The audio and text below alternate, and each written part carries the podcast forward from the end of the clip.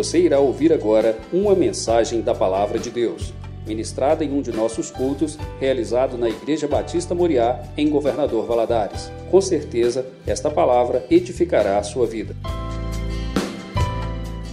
Gostaria de compartilhar com vocês nesta noite a palavra do Senhor. E nós vamos ler alguns textos. O primeiro deles está em 1 Samuel, capítulo 20, 22. E depois nós vamos para o segundo livro de Samuel.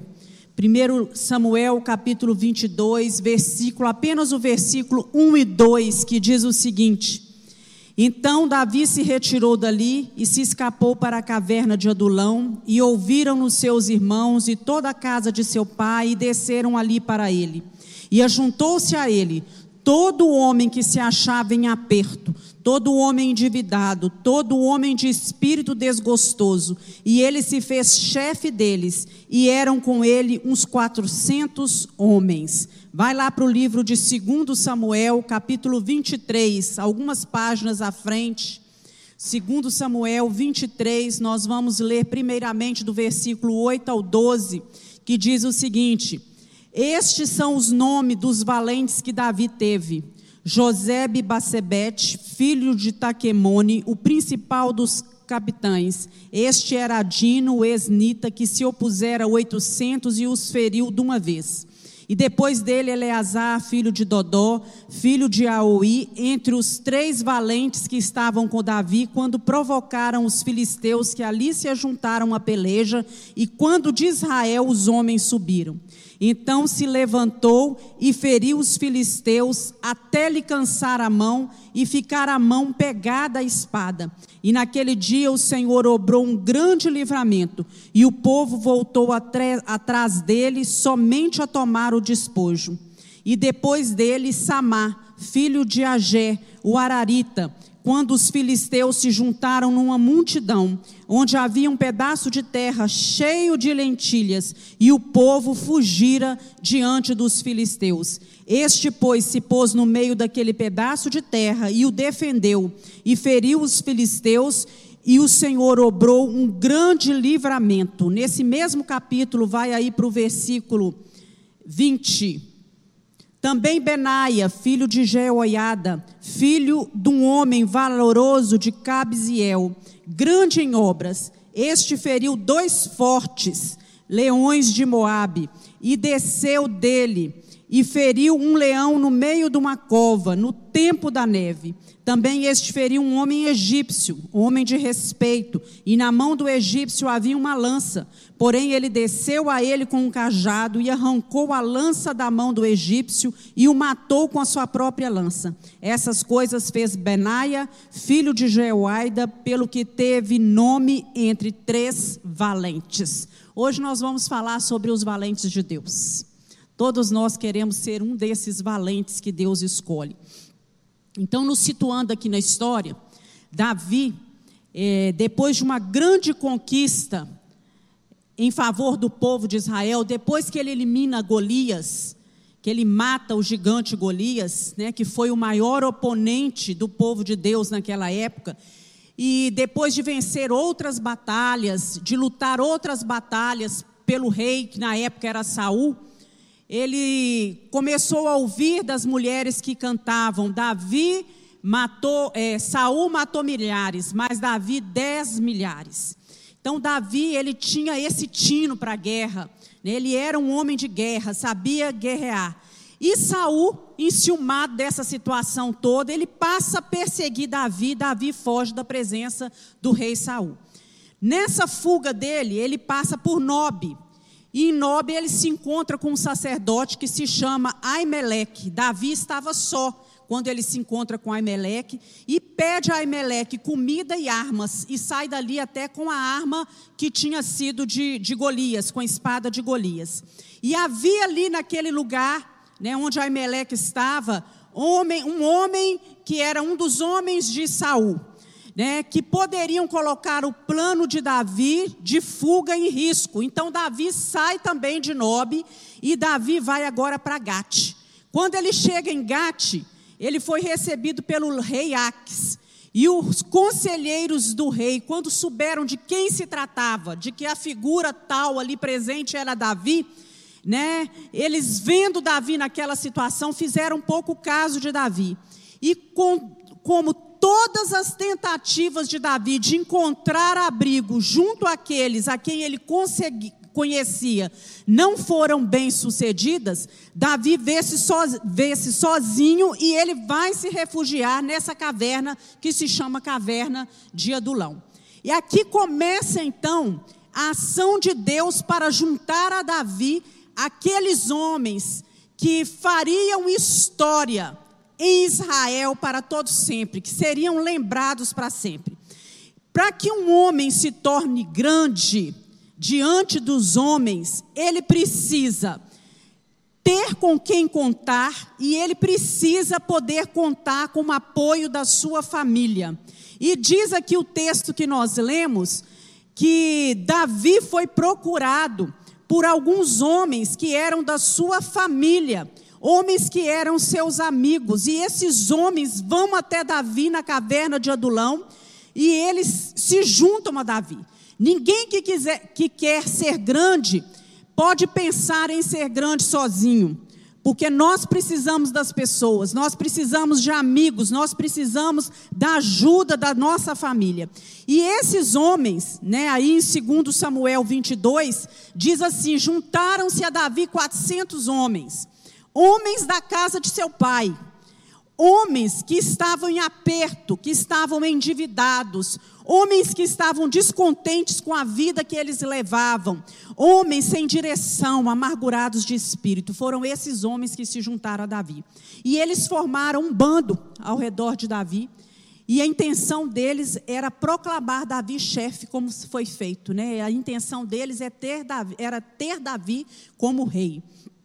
E nós também vivemos momentos de aperto.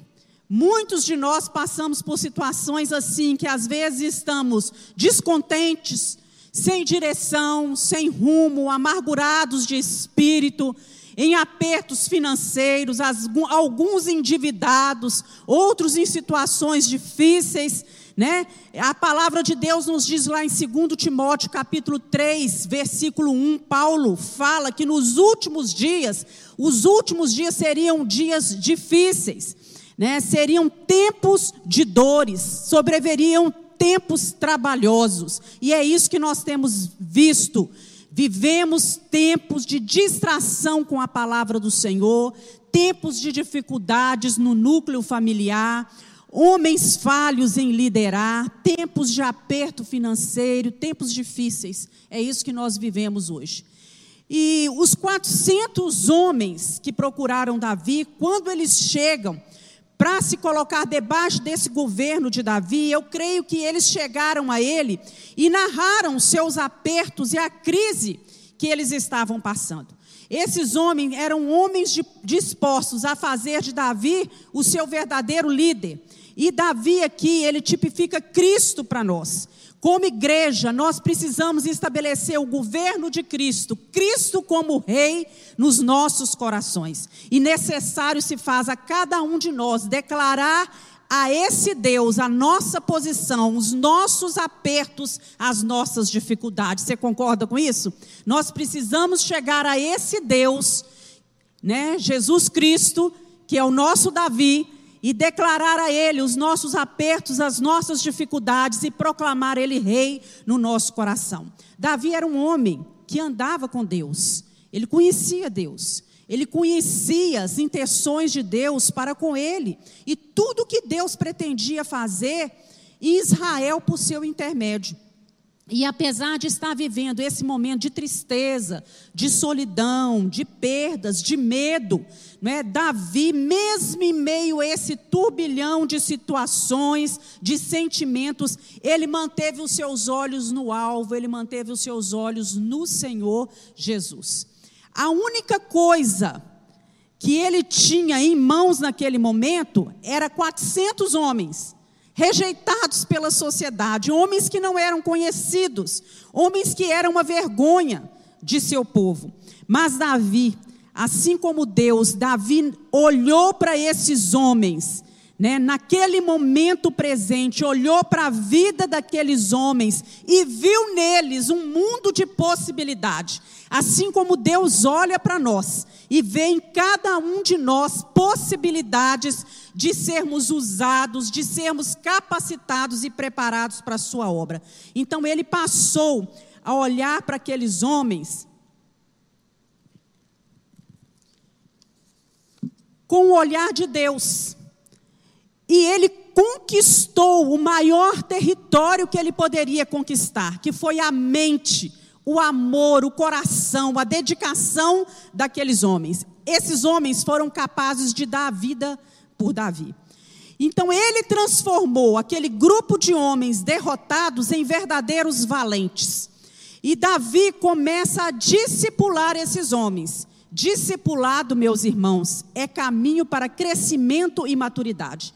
Todos nós, como, quando entronizamos Jesus Cristo como Rei no nosso coração, nós precisamos passar por esse discipulado. A nossa vida, a nossa caminhada cristã é um eterno discipulado. Nós precisamos estar dia a dia nos preparando Assim como Davi preparou esses homens, nós precisamos estar nos preparando para enfrentar as situações adversas da nossa vida. Mais à frente, né, nós lemos aqui em 2 Samuel 23 a história de homens que foram fiéis ao lado de Davi, homens que se tornaram guerreiros. A Bíblia cita 37 em algumas versões fala 30, porque nós cremos que engloba tudo, faz um resumo. Eram valentes que lutaram bravamente ao lado de Davi. Então Jesus, ele veio da descendência de Davi. Jesus Cristo é o nosso Davi e ele tem os seus valentes. Amém por isso? Nós desejamos ser um dos valentes de Jesus. E o maior desejo no coração de um valente daquele que deseja ter Jesus entronizado no seu coração, é o de ver cada pessoa que tem passado pelo nosso caminho sendo transformado também em um valente de Deus, aquele que guerreia ao lado do Senhor e que entroniza Jesus em seu coração. Esse foi o mandamento que nos foi dado lá em Mateus 28, versículo 19. Ide e fazeis discípulos. Então nós precisamos fazer discípulos. Deus nos escolheu para promover o maior de todos os eventos que o universo já pôde presenciar, que é levar o homem ao conhecimento de Deus como seu Salvador, seu Senhor e o Rei entronizado na sua vida. Davi tinha pelo menos 30, né? Digamos assim, 30 desses homens. Ele não estava sozinho. Possuía uma equipe agora. Né? Uma pessoa que estava totalmente só ali na caverna, agora ele já tinha 400 homens ao, ao seu redor e 37 homens bem próximos, bem chegados, homens que andavam com Davi. E desses 37, três eram os mais chegados. Então nós precisamos lembrar que os grandes heróis da fé não são necessariamente aqueles que mais aparecem na sua palavra. Às vezes achama, achamos que o herói, que o valente, é aquele que está no púlpito pregando a palavra ou ministrando um louvor que tem coragem de subir aqui à frente. Mas, pelo contrário, né, um valente só pode estar aqui no altar de pé seja pregando a palavra ou ministrando a palavra, se por trás dele existir verdadeiros valentes de Deus intercedendo por ele. Então, nós fazemos menção aqui do grupo de intercessão, aquele que é atuante, um verdadeiro batalhão de valentes que tem se levantado para guerrear no mundo espiritual, que é onde nós devemos vencer as nossas batalhas, nas regiões celestiais. Então eu quero ver com vocês nessa noite algumas características que forjam o valente de Deus, né, que nos faz ser esse verdadeiro valente de Deus. E a primeira dela que eu gostaria de colocar e que o valente de Deus é aquele que não desanima diante das batalhas acirradas, diante das batalhas que aos seus olhos parecem impossíveis. Sabe aqueles momentos que nós chegamos na vida e falamos assim: olha, é só um milagre do Senhor. É só um milagre. Nessa semana eu conversava com uma irmã muito querida e ela falava comigo: é só um milagre do Senhor. E o Senhor trouxe essa palavra no meu coração. O valente de Deus, ele não desanima diante das dificuldades, das adversidades, das batalhas acirradas, dos, das impossibilidades da vida.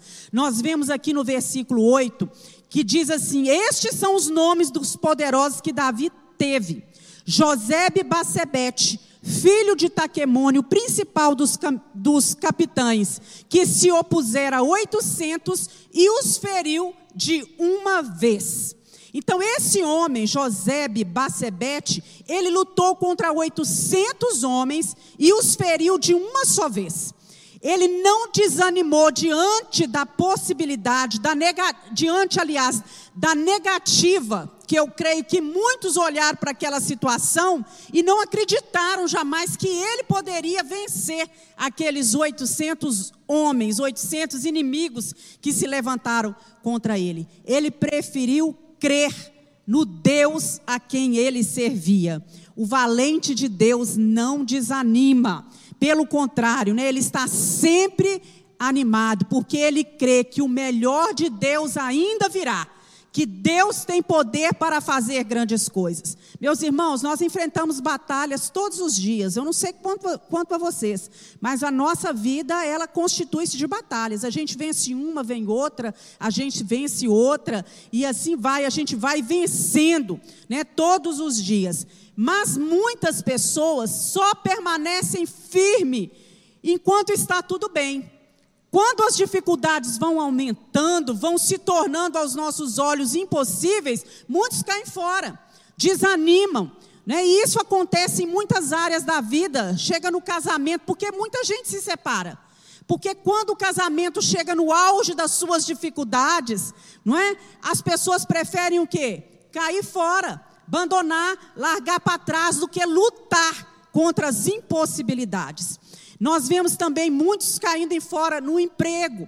Às vezes a situação está tão difícil que preferem desanimar diante daquela situação, às vezes na igreja abandonam Jesus por causa das dificuldades, e às vezes as dificuldades são dificuldades com pessoas, meus irmãos, decepções, frustrações que a gente tem com o ser humano, porque quem lida com o ser humano vai lidar com frustrações e com decepções, e muitos assim, diante dessas dificuldades, desanimam e olham para trás, mas a palavra de Deus nos fala em Lucas capítulo 9, versículo 62, quem tem posto a mão no arado não pode olhar para trás. Vamos repetir? Quem tem posto a mão no arado não pode olhar atrás. Nós sabemos que isso é uma verdade. Lá em 2 Timóteo, capítulo 1, versículo 17, diz que Deus não tem nos dado espírito de medo, mas de ousadia, de coragem,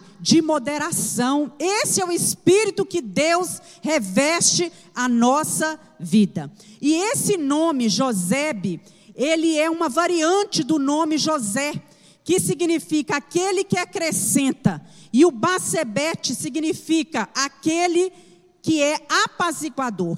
Então, este Josebe Bacebete, ele era um valente de Davi, que em seu nome trazia uma revelação: aquele que acrescenta a paz. Aquele que acrescenta a paz.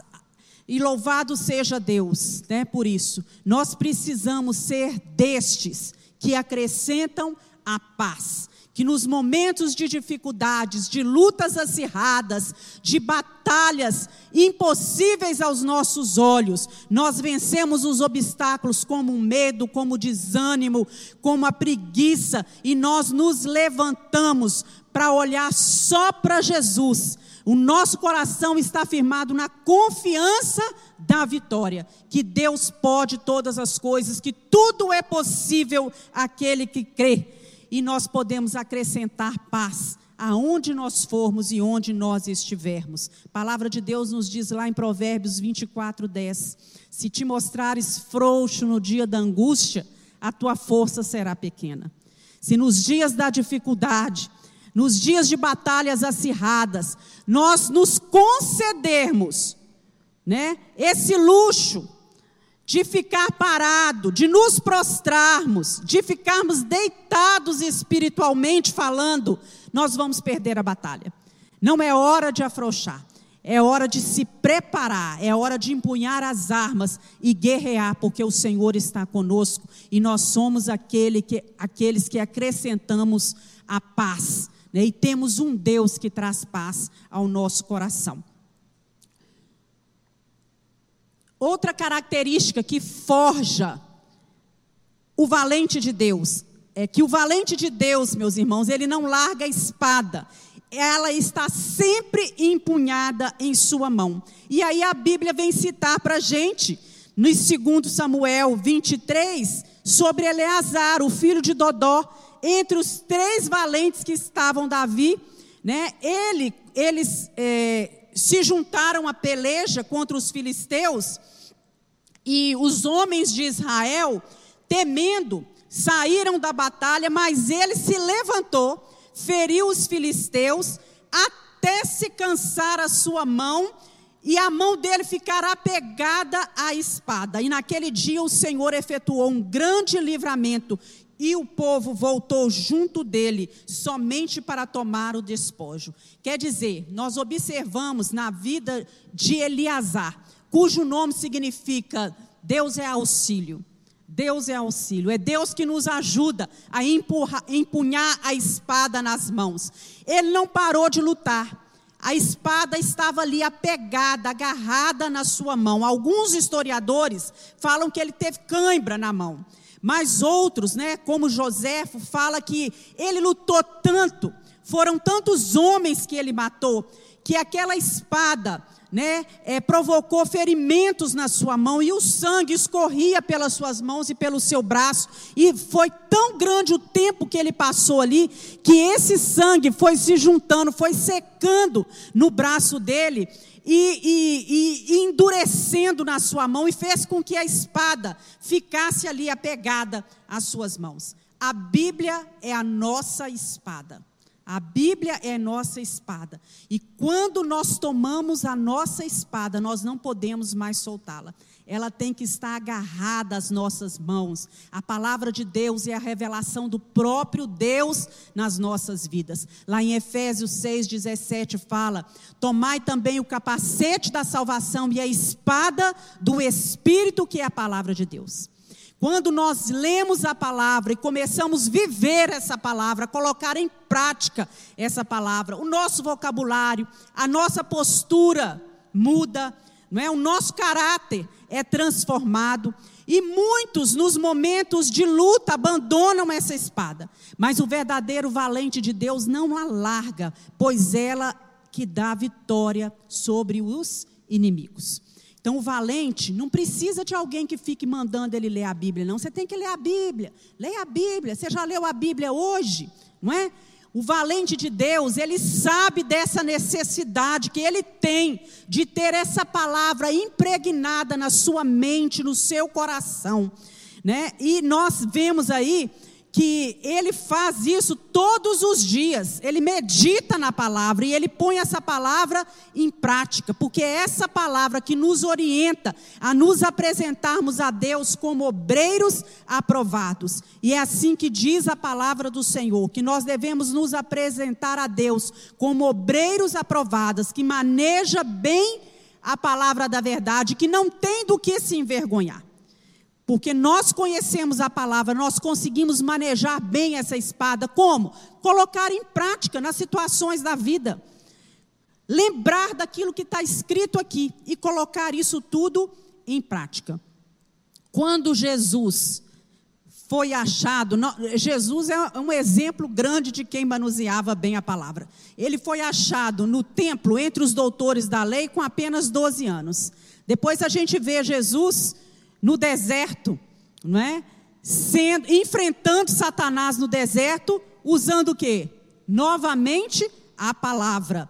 E nós temos é, em Jesus aquele que nos ajuda, que é o nosso exemplo, que é o nosso auxílio.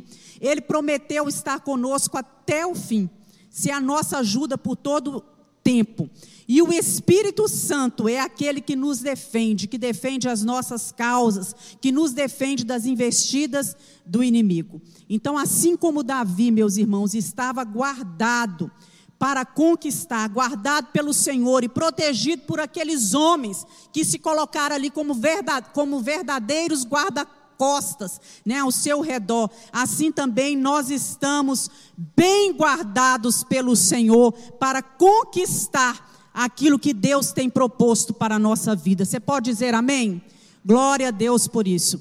Também o valente de Deus é aquele que defende o que Deus lhe deu. E aí a gente vê no versículo 11 e 12, falando de Samar, que diz que quando os filisteus, novamente os filisteus, se juntaram numa multidão, ali havia um pedaço de terra cheio de lentilhas. Né? O povo fugiu diante dos filisteus.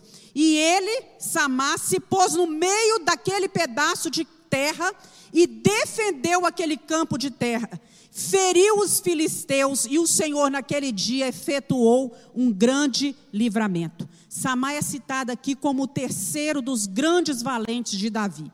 Né? Havia um pedaço de terra ali cheio de lentilhas e ele luta para defender esse campo contra os filisteus. Todos fogem, amedrontados, mas ele se colocou ali, bem no meio do campo, né, daquele terreno e defende. Então, o valente de Deus, ele não aceita que Satanás roube o que lhe pertence. Não podemos aceitar que o diabo roube aquilo que Deus tem nos dado. Samar escolheu ficar, ainda que não houvesse ninguém do seu lado. Ele sabia que aquele, aquele campo, aquela terra pertencia ao povo de Deus e ele resolveu lutar por ela. Esse terreno na sua vida pode ser o seu emprego, pode ser a sua família, pode ser seus filhos, seus relacionamentos, seu sonho. E quantas vezes os filisteus, entre aspas, né, os inimigos, silenciosamente, às vezes descaradamente, vêm para atacar o nosso campo de lentilhas e destruir aquilo que Deus tem dado pra, pra as, para as nossas vidas. Mas nós devemos nos posicionar e declarar com toda a autoridade que temos através do nome de Jesus, que aquilo que Deus tem nos dado é nosso por herança, que o Senhor há promessas de Deus para a nossa vida. Samá tomou sua espada e defendeu, né, feriu os filisteus e diz a palavra que Deus efetuou um grande livramento com a nossa espada nas mãos, empunhada nas mãos, nós vamos nos defender do ataque do inimigo. Cada um tem o seu terreno de lentilha, né? E você precisa defendê-lo. Resistência é uma das características dos valentes de Deus. Tem hora, meus irmãos, que a gente se cansa tanto, que a gente está tão cansado de lutar, que o que passa na nossa mente é desistir daquela situação. Mas nós temos a espada que é a palavra de Deus nas nossas mãos. Aqui está repleta de promessas, palavras de vitória, palavras de conquista para a nossa vida. E nós sabemos que aquele que ditou essas promessas, ele é fiel para cumprir cada uma delas. Então nós resistimos ao inimigo e o inimigo tem que fugir pelo poder que há no nome de Jesus Cristo. Lá em Efésios capítulo 6 fala da armadura de Deus nós precisamos andar vestidos com essa armadura que Deus tem nos dado. Depois você olha lá e você vai ver que uma dessas armas é a espada que o Senhor tem colocado nas nossas mãos. E para finalizar, o valente de Deus, ele aprende a matar leões e aprende a matar gigantes. Aí vem Benaia. Quem era Benaia? Filho de Joaida e Benaia feriu dois fortes heróis de Moabe, diz né, é, que esses dois é, é, grandes heróis, eles eram, eram homens preparados para batalhas, como assim como Golias. Eram homens bem preparados para a guerra. E Benaia enfrenta esses dois homens e vence. Depois ele feriu um leão no meio de uma cova no tempo de neve. Também feriu um egípcio, homem de respeito. Na mão do egípcio havia uma lança, porém ele desceu a ele com um cajado, arrancou a lança da mão do Egito, do egípcio e com ela o matou. Então, a palavra mostra que Benaia também teve seus momentos de luta, situações difíceis, e que aparentemente, a gente lendo, a gente vê que Benaia venceu isso com certa tranquilidade. Porque nós vemos aí, né, Benaia é, é levado né, por Davi para ser o chefe da guarda do palácio. Ele foi o único oficial depois que foi que estava presente no ato de unção de Salomão quando Davi vai passar o trono para ele. Então ele era um daqueles chegados a Davi, era homem de grande valor, homem de grandes obras, né? homem que feriu fortes de Moabe, homem que feriu leão numa cova no tempo de neve. Né? E quando fala aí esse, esse, esse tempo de neve, né? neve é friagem, é tempo frio. Então nos leva a, a, a reportar aí né, que esse, esse leão que está falando aí, esse inimigo, é, pode muitas vezes significar a frieza espiritual. Nos tempos de neve, no tempo em que há frieza, dentro da cova, naquele momento em que prevalecia frieza. E hoje nós estamos assim, meus irmãos, vivendo tempos de frieza espiritual. Mas o verdadeiro valente de Deus, ele não aceita indiferença, não aceita ser um membro de igreja, aquele que só entra na igreja e sai, não é? Acomodado com essa situação, né? Sai completamente apático às vezes não presta louvor a Deus, não consegue reter na sua mente aquilo que foi pregado. Né? Quando isso acontece, é porque algo está faltando na nossa vida. É tempo, são tempos de frieza espiritual e nós precisamos derrotar esse gigante que às vezes se abate sobre nós. Né? Nós não podemos nos acomodar a essa situação de frieza, de abatimento espiritual. E diz também que ele luta, por último, com um egípcio, um homem enorme, provavelmente com cerca de 2 metros e 40 de altura. E esse homem era um oficial, um soldado notável, respeitado, um egípcio respeitável. E ele, esse homem era admirado na sua terra. E nós sabemos que um soldado, para enfrentar o outro soldado, geralmente ele vai usar as mesmas armas que o outro. Se um vem com espada, ele vai com espada. Né? Se um vem com lança, ele vai também com lança. E assim vai. Mas aqui diz que ele escolhe como arma um cajado. É, cajado não é arma de soldado. Cajado é instrumento de pastor de ovelhas não de soldado.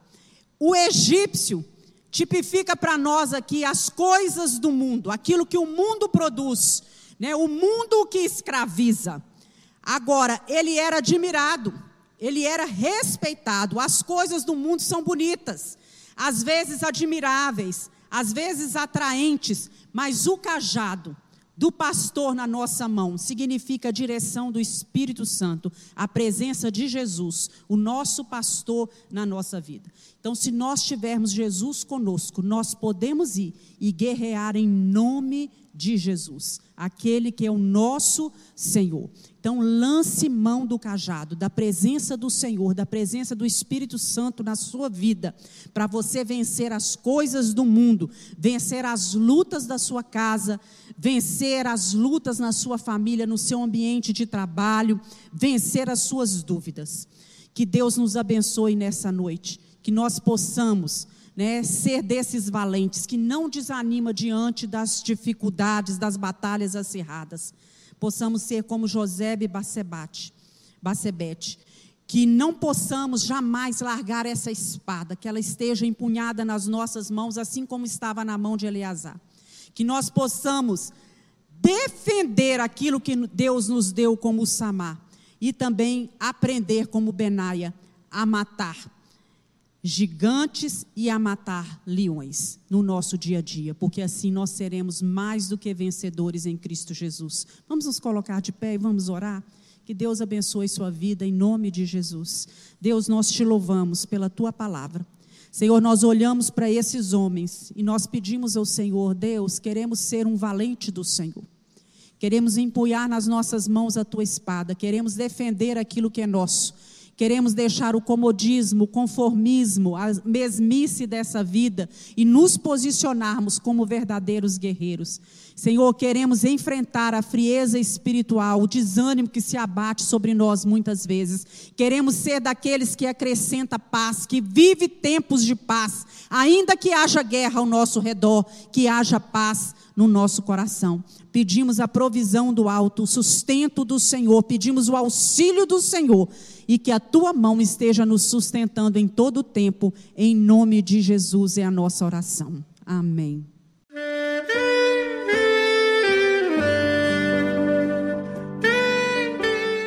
Querido amigo, Deus se interessa por você. Ele conhece as circunstâncias atuais da sua vida. Não hesite em buscá-lo.